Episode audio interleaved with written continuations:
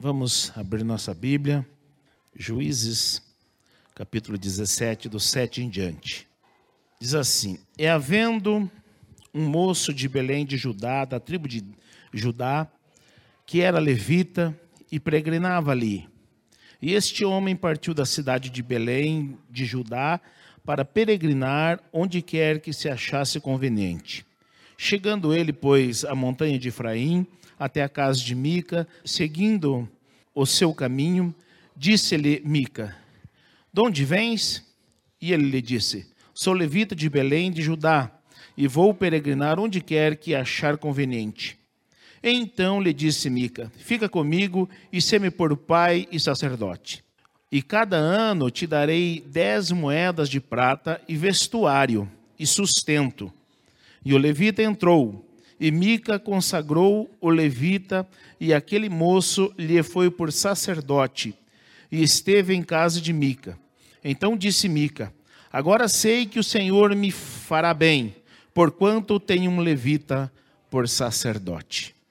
Mica, ele era neto de Jonatas e bisneto de Saul. O seu pai era o Mefibosete. E este Mefibosete foi o único filho de Saul, da descendência de Saul, que esteve vivo depois da sua queda. E ele era filho do grande amigo de Davi, que era o Jonatas. A história de Mica, ele mostra a importância da adoração a Deus da maneira correta. E nós temos estudado aqui nas, nos, aos sábados os valores, e entre os valores, a gente tem visto é, aqui sobre o culto a Deus, a importância e como é o culto a Deus, o culto que Deus recebe. E a gente vê aqui no, no contexto como se deu este, é, essa história, ou como que se deu, é, ocorreu na vida de Mica até chegar neste momento em que ele consagrou um sacerdote exclusivo para si. Nós vemos que, no contexto aqui, mostra que esta maneira que Mica fez estava errado. Estava errado. E eu quero mostrar para vocês aqui como que se deu então a queda de Mica. O afastamento de Mica, ele começou com um erro. E o erro foi que ele roubou a sua mãe normalmente a gente vê o afastamento das pessoas do culto verdadeiro a partir de um erro. A partir do erro que a pessoa comete, ela começa a não ter mais alegria de cultuar a Deus, ela começa a não ter mais alegria de congregar, começa a não ter mais alegria na palavra, nos louvores. Então aí se dá o afastamento do culto. Só que, normalmente, a pessoa que erra não vê o seu erro e começa a jogar a culpa em outras circunstâncias ou em outras pessoas ou até mesmo na igreja. E esse foi o caso de Mica. Ele foi se afastando, cometeu um erro, só que este erro, é, a mãe de Mica, ao invés de ajudá-lo a se restaurar do seu erro, ela empurrou ainda mais para baixo. E a mãe de Mica, ela amaldiçoou o ladrão das suas joias, mas ela não sabia quem tinha roubado. E Mica, temendo então a maldição da sua mãe, ele chegou e, e, e confessou. Confessou o, que tinha sido ele que tinha roubado. Mas a mãe dele, ao invés de corrigi-lo, ao contrário, ela pegou recebeu as joias e deu de presente para Mica um ídolo com parte das, das joias que Mica tinha roubado. Ela fez um ídolo e deu de presente para Mica.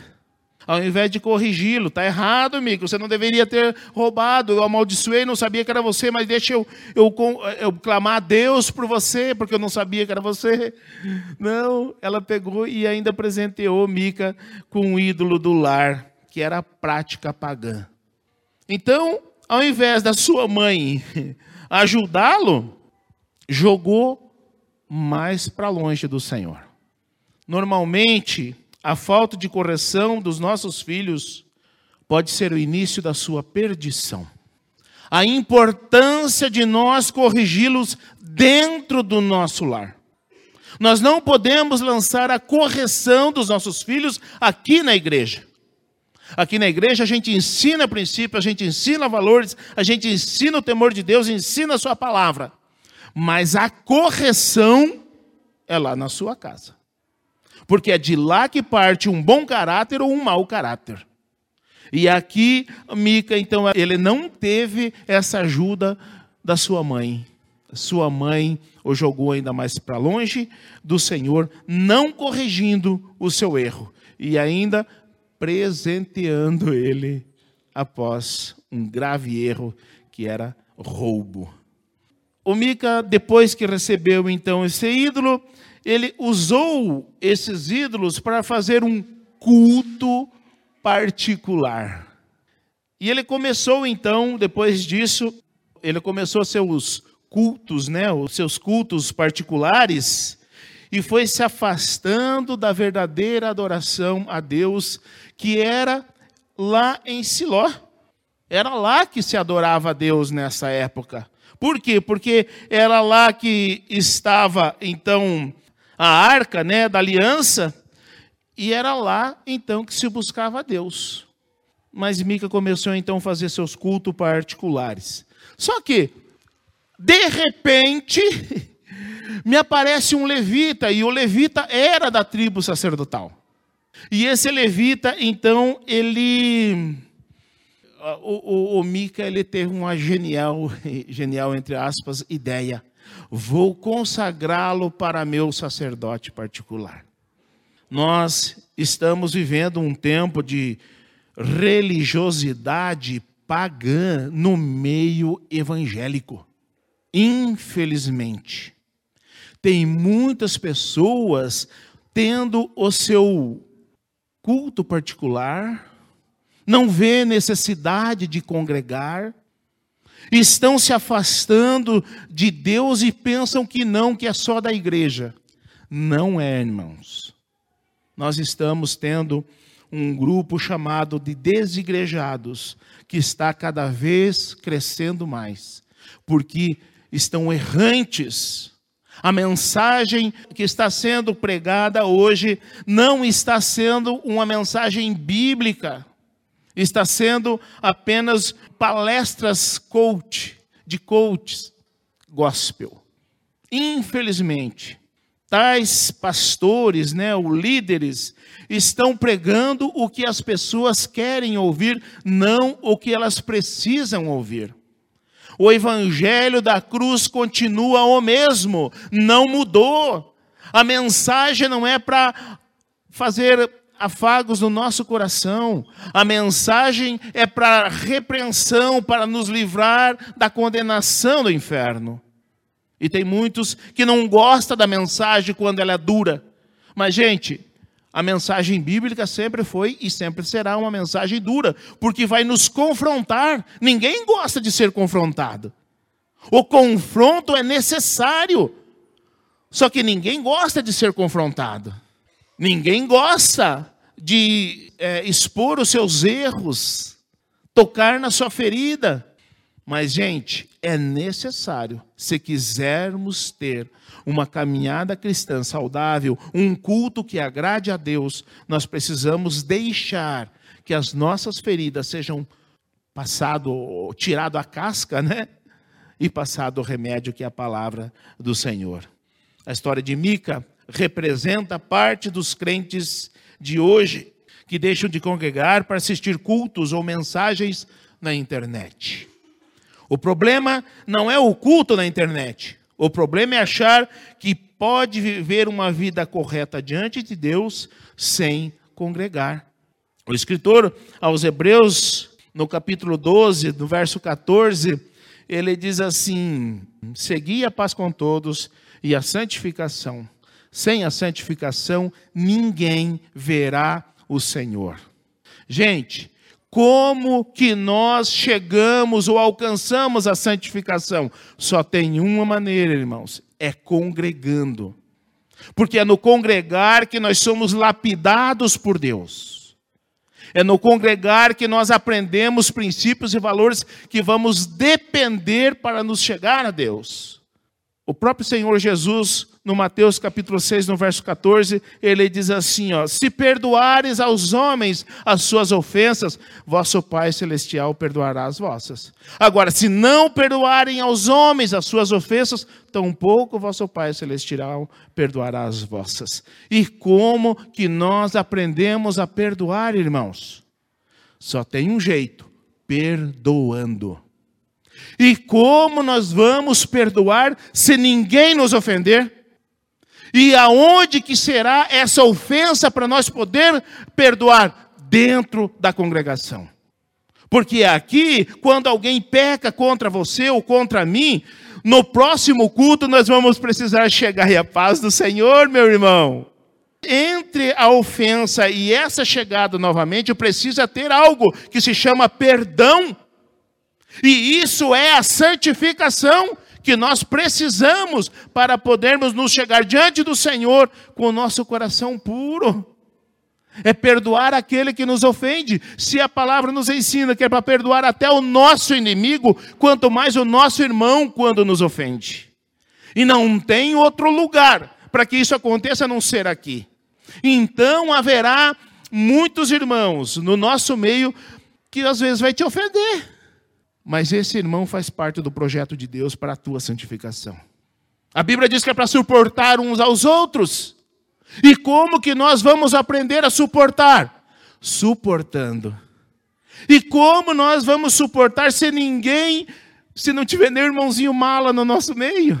Vai ter irmãozinhos malas sim, irmãos, mas é necessário. Na igreja tem os espirituais, mas tem os carnais. São todos de Deus? Todos de Deus. Todos de Deus. É necessário. Há trigo, há trigo, há joio, há joio, mas é necessário. Só quem pode tirar o joio é na colheita, e é o Senhor quem tira, não somos nós. Então, é necessário haver a, a santificação para que nós possamos ver o Senhor um dia. E essa santificação acontece aqui, congregando. O escritor aos Hebreus, no capítulo 10, no versículo 25, ele diz assim: ó, não deixando de congregar, como é costume de alguns. Mas o contexto, o pano de fundo aqui de Hebreus 10, 25, era que esses irmãos que queriam congregar estavam sendo proibidos, impedidos de congregar. Mas o escritor aos Hebreus, se referindo a eles, ou se dirigindo a ele, diz assim: ó, não deixe de congregar. Mas mesmo sendo impedidos ou proibidos, mesmo sendo proibidos ou impedidos, não deixe de congregar. Creio que essa não é a nossa situação hoje. Ninguém proíbe você de congregar, ninguém proíbe ninguém de congregar. Só não congrega quem não quer mas nós não podemos deixar de congregar por algum problema que aconteceu. É necessário acontecer problemas comigo, com você. É necessário para nossa santificação, porque sem a santificação ninguém verá o Senhor. A adoração de Mica era uma adoração vã, não tinha valor. Olha o verso 7 e 8 diz assim: Havia um moço de Belém de Judá, da tribo de Judá, que era levita e se demorava ali. Esse homem partiu da cidade de Belém, de Judá, para ficar onde melhor lhe parecesse. Seguindo, pois, o seu caminho, chegou à região montanhosa de Efraim até a casa de Mica. A adoração de Mica era uma adoração vã, porque ele ter um pastor particular não resolvia o seu problema espiritual.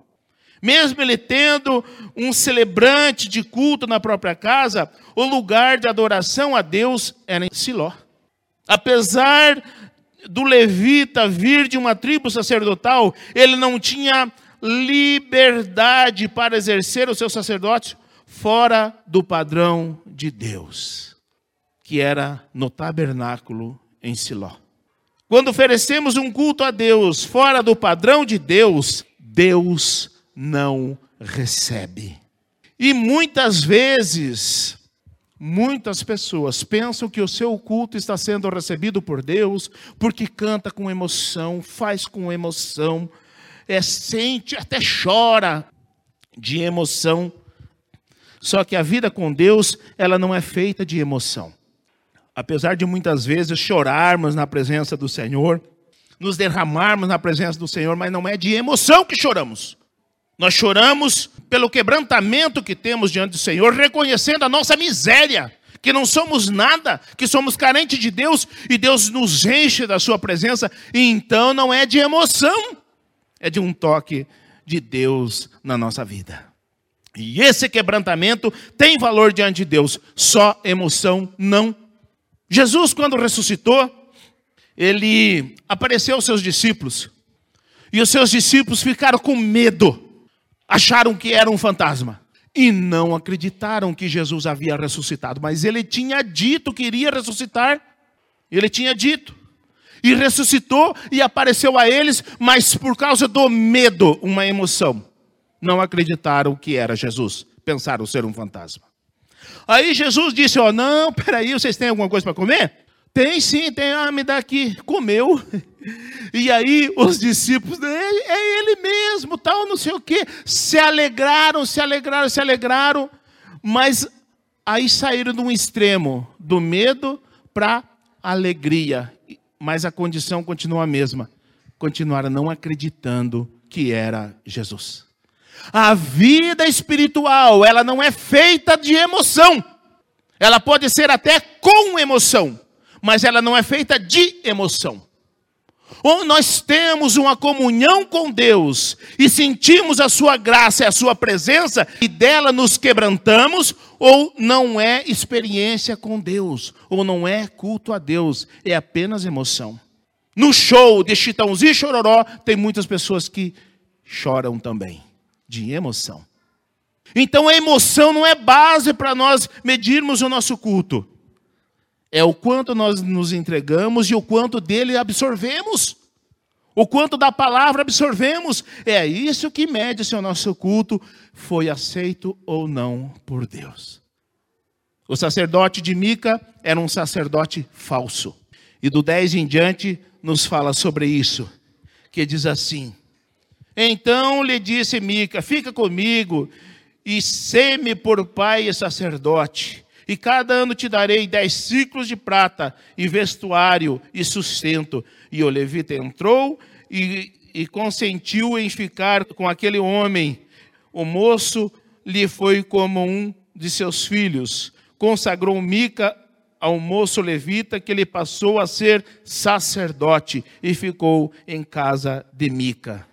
Ainda que Mica reconhecesse o sacerdócio de levita, não era dessa forma que um sacerdote cumpria as suas funções sacerdotais. O levita seguia o seu caminho, ou seja, o levita procurava somente os seus interesses.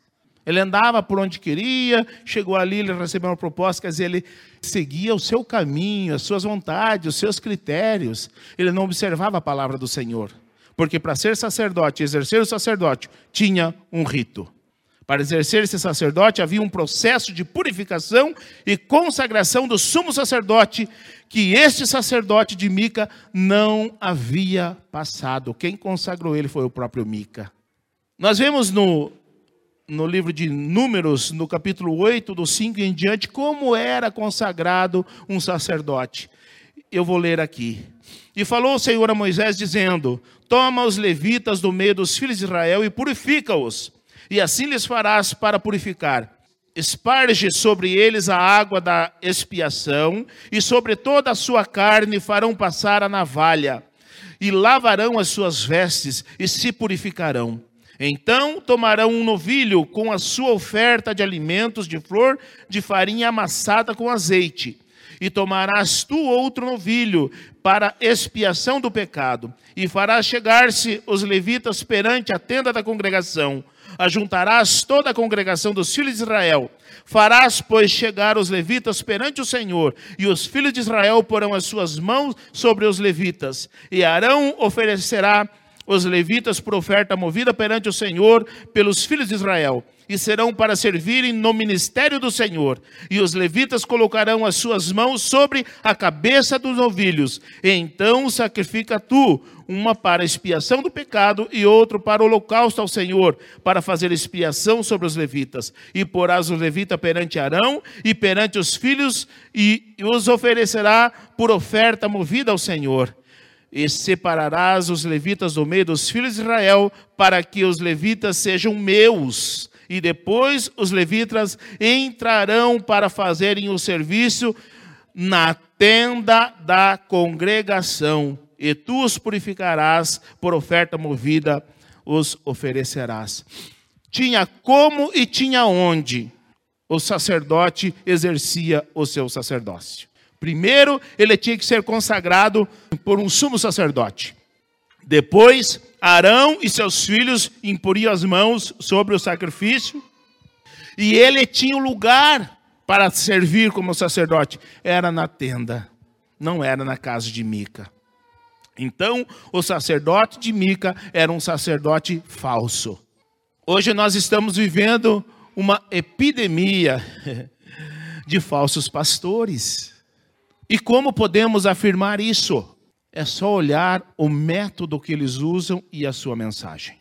Agora, para muitos, eles não têm a capacidade de avaliar a mensagem que eles pregam. Sabe por quê?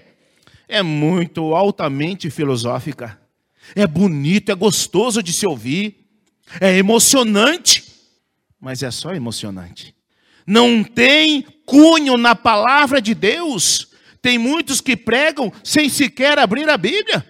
Tem outros que pregam e dizem que a Bíblia precisa ser atualizada.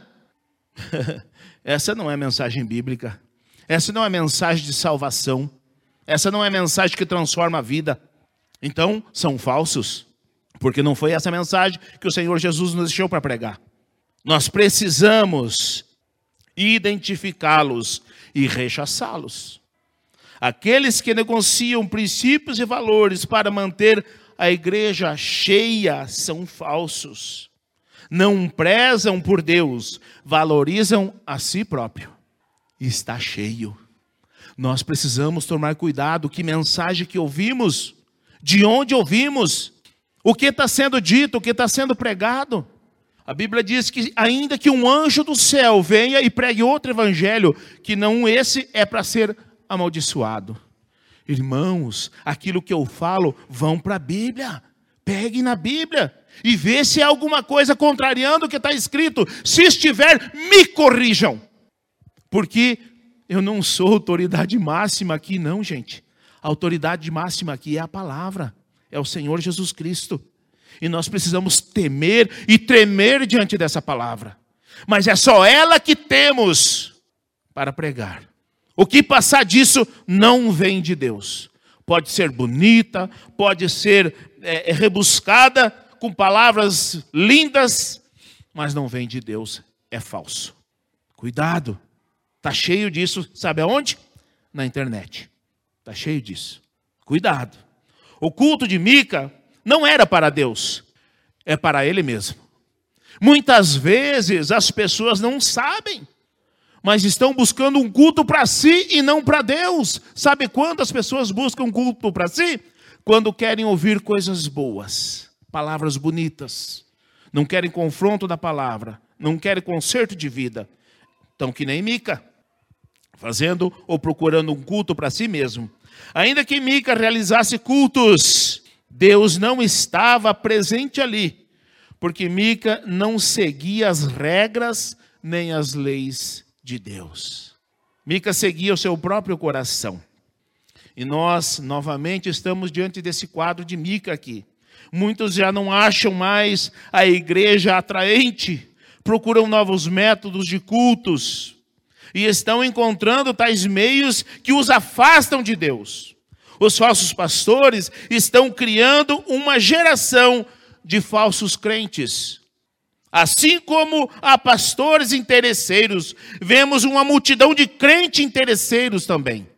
Tais crentes não desejam o céu, desejam apenas uma vida confortável aqui na terra e estão achando quórum, está dando gente, está enchendo estádios, porque as pessoas não querem mais cultuar a Deus, eles querem um culto para si, assim como Mica. Infelizmente, e eu falo isso com tristeza no meu coração, que a gente está vendo gente boa, pessoas boas caindo nessa. Infelizmente, quando nos afastamos dos ensinamentos de Deus, nós achamos subterfúgios religiosos, mas esses subterfúgios não realizarão os nossos anseios. Nós sempre estamos precisando de mais. E assim como o Mica, o padrão de Deus foi burlado, está sendo burlado o padrão de Deus hoje. Não aceite facilidades religiosas. Não engane o teu próprio coração.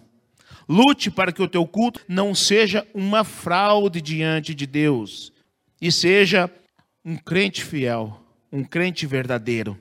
Não queira suprir apenas a tua necessidade religiosa.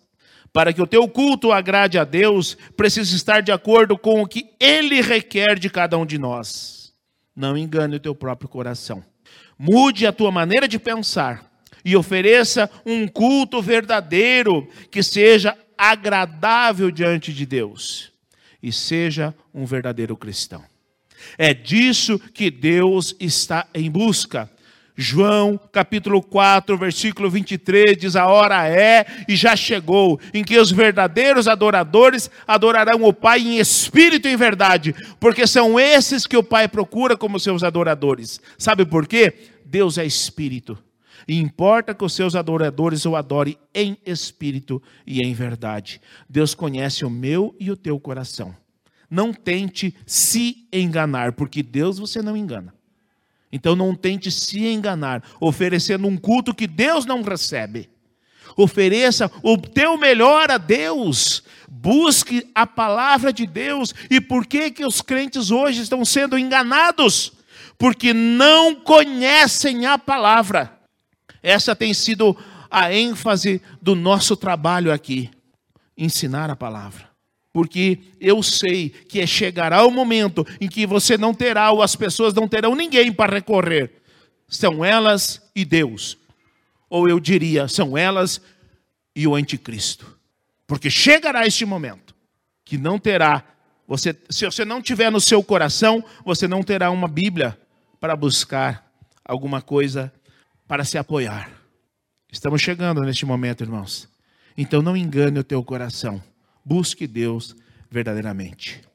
Senhor, entreguei a mensagem que o Senhor me deu, o qual temi e tremi diante do Senhor e dessa palavra, porque é uma palavra dura que me envolve, que me afeta, porque tenho responsabilidades com o teu reino. Então me ajude, Senhor, a não ser um falso pastor, a ser um verdadeiro pastor conforme a tua palavra. E eu te peço, Senhor, me ajude andar verdadeiramente nos teus caminhos e entregar a tua palavra, a mensagem que vem do Senhor. É no nome de Jesus Cristo. Amém.